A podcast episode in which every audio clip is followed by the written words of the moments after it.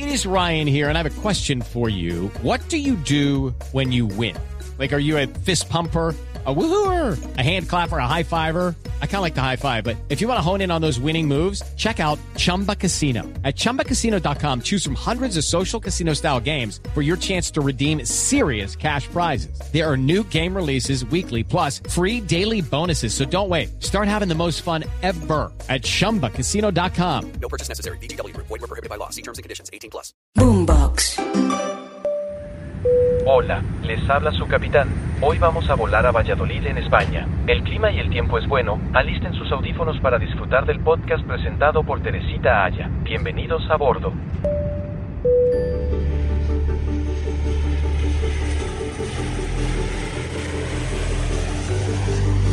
Soy Teresita Aya y los invito a escuchar esta nueva temporada de Historias detrás de la historia. Y vamos a aprovechar la vuelta a España para hablar de esas ciudades españoles que todos nos gustaría conocer, que tienen su mundo, sus tradiciones y hasta su propio idioma. Hablar de la historia que hay detrás de todas estas ciudades maravillosas de este país que nos encanta, de España y sus ciudades. Y no olviden, para escuchar estas historias detrás de la historia, escucharnos en boombox.com y en todas las plataformas de audio.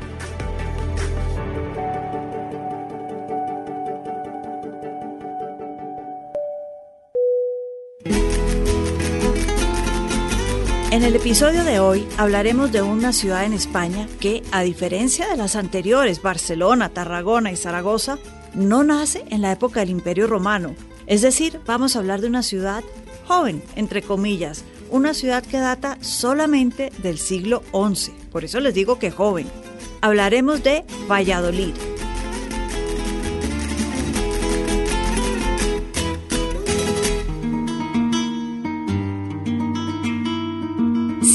La zona Valladolid hay que decirlo, había asentamientos y había casas y caseríos hace más de 2000 años, las primeras menciones de Valladolid como pueblo, como ciudad, datan de 1074, cuando era rey Alfonso IV, quien decide en algún momento que esta es una zona importante y nombra al conde de Azures para darle el control del lugar y que le maneje este pequeño asentamiento de Valladolid.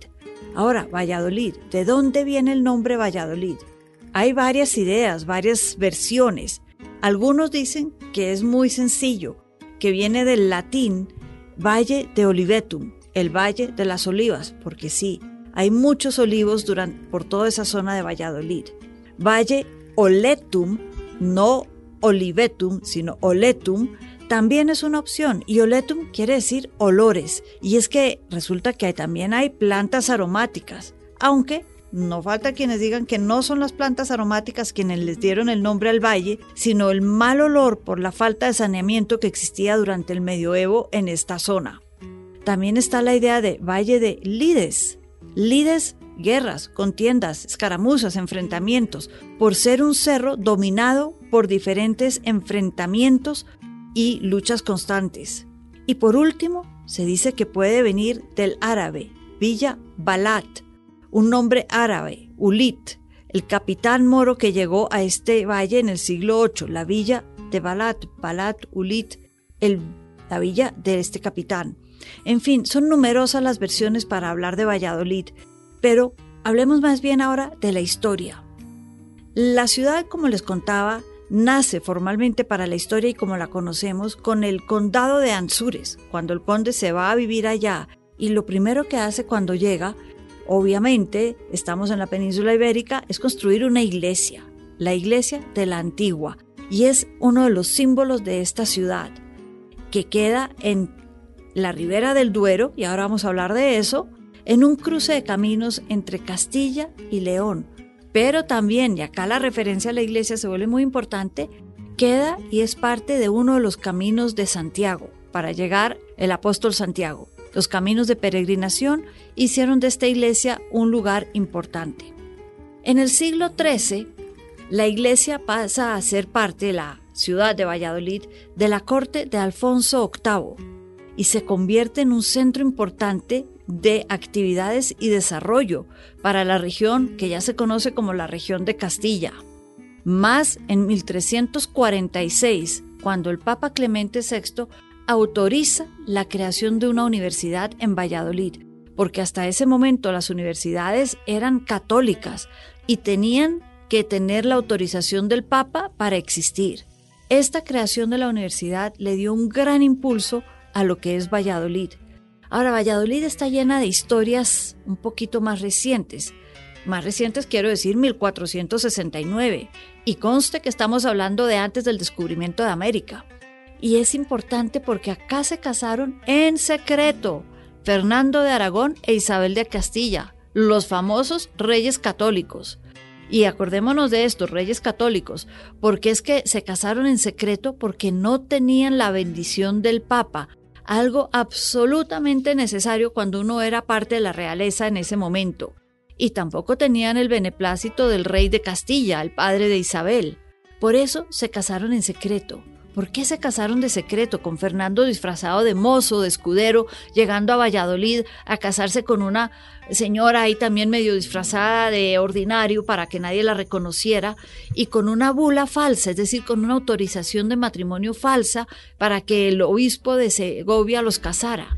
Una autorización tan falsa que venía firmada con el nombre de un papa que había muerto hace cinco años y sin embargo los casaron en secreto. Se casaron en secreto ¿Por qué? Por un tema de consanguinidad, decían algunos, eran primos pero primos terceros. No, en realidad era una historia de sucesión. ¿Quién iba a heredar al rey de Castilla? Si lo heredaba Isabel, que era su hija, o había una facción muy fuerte que decía que la heredera legal tenía que ser Juana, su sobrina. El matrimonio en secreto tenía como objetivo, no era una historia de amor, no vayan a creer que era eso, tener un aliado más, en este caso Fernando y el reino de Aragón, a favor de Isabel en esta guerra por la sucesión. Y por eso se casaron en secreto. Ahora, les cuento, acuérdense que dijimos que eran los reyes católicos. Cuando se supo que se habían casado en secreto y con una bula falsa de un papa que había muerto hacía cinco años, ¿qué hizo el Vaticano? Excomulgó a Fernando de Aragón e Isabel de Castilla así como lo oyen, los reyes católicos que conocemos con ese nombre y que fueron tan importantes para el catolicismo en España y luego en América, estuvieron excomulgados por el Vaticano por haberse casado en secreto. Después, el Vaticano echó para atrás la excomulgación y ellos vivieron felices como los reyes católicos. Y hablando de los reyes católicos, fue en Valladolid también donde murió Cristóbal Colón en 1506 y pasó sus últimos días.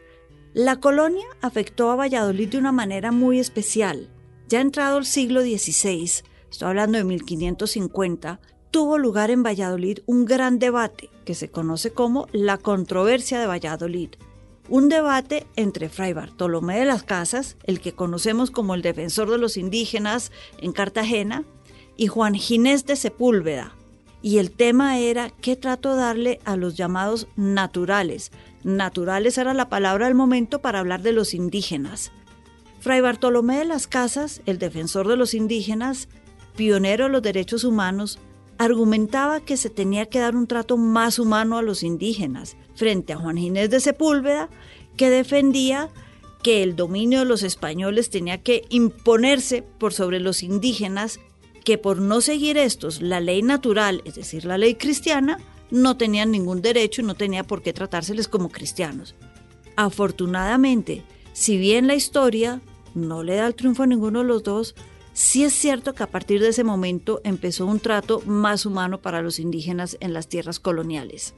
No obstante, Valladolid fue también sede de la Inquisición, si estamos hablando de malos tratos y historias oscuras, y sitio que para la mitad del siglo XVI se realizaban grandes torturas por fuente de la Inquisición, pero sobre todo contra los protestantes. Aquí ya dejamos de hablar de los indígenas y de la gente de las Américas o de los judíos conversos que fueron tan importantes en otras ciudades y vienen los protestantes que llegaban a España por el norte, llegaban a Valladolid y ahí se quedaban algunos y fueron torturados fuertemente por la Inquisición.